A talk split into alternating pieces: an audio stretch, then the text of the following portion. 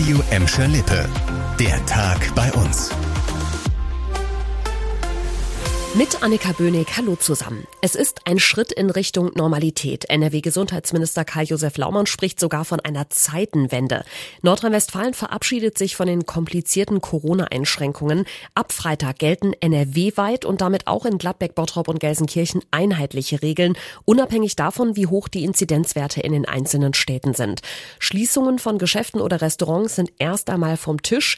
Allerdings gilt ab Freitag landesweit die 3G-Regel. Bestimmte Bereiche Bereiche des öffentlichen Lebens stehen da nur noch Menschen offen, die geimpft, getestet oder genesen sind. Zum Beispiel in Gastronomie, Hotels, Sport in Hallen oder Veranstaltungen in Innenräumen. Laumann sagt, dass damit das gesellschaftliche Leben für die vielen Millionen, die geimpft oder genesen sind, leichter wird. Deswegen ist das natürlich schon, wenn ich das mal so sagen darf, für mich heute auch ein schöner Tag, wo wir vielen Menschen wieder weitestgehend Freiheiten zurückgeben können. Eine Einschränkung gibt's aber doch. Die 3G-Regel gilt ab einer landesweiten Inzidenz von 35. Im Moment liegt sie in NRW bei 58,8, also deutlich darüber.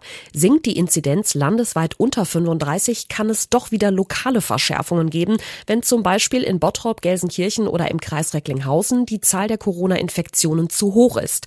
Also alles soll mal wieder einheitlicher und besser planbar werden, aber irgendwie bleibt das mit den Corona-Regeln doch so ein bisschen ein Flickenteppich.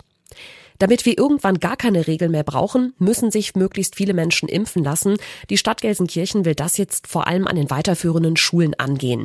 Der Corona-Impfbus der Stadt geht kommende Woche auf große Schultour. Es gibt insgesamt sieben Standorte, wo der Bus Halt macht und Schüler ab 16 Jahren sich impfen lassen können.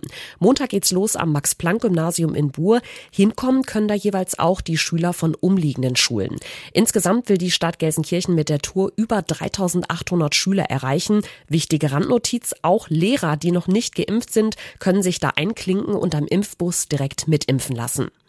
Ja, morgen geht's wieder los mit dem Unterricht. Der läuft zwar noch mit Maske und Tests, aber immerhin wieder vor Ort und nicht im Homeschooling. Und dafür sind auch die Schulgebäude in Gladbeck, Bottrop und Gelsenkirchen bereit. Die großen Ferienbaustellen sind so gut wie durch. Allein in Gelsenkirchen hat die Stadt in den Sommerferien über 14 Millionen Euro in Renovierungsarbeiten an den Schulen gesteckt. Ein Großprojekt war zum Beispiel die energetische Sanierung der Grundschule an der Polsumer Straße. In Gladbeck hat mit 5,8 Millionen Euro vor allem die Erweiterung der Mosaik Mosaikschule am Stadtwald zu Buche geschlagen. An den Bottropper Schulen ging es vor allem um Schadensbehebung. Da standen diverse dringend nötige Sanierungen an, die insgesamt 3,2 Millionen Euro gekostet haben. Unterm Strich seien die Schulen bei uns aber in baulich gutem Zustand, meinen die Städte. Es sind krasse Vorwürfe, die seit heute vor dem Essener Landgericht verhandelt werden. Ein Oberarzt der Uniklinik Essen soll drei schwerkranken Covid-19-Patienten Medikamente verabreicht haben, um deren Leben zu beenden. Unter den mutmaßlichen Opfern ist auch ein 50-jähriger Gelsenkirchner. Passiert sein soll das Ganze im November 2020. Die zweite Corona-Welle hatte gerade an Fahrt aufgenommen.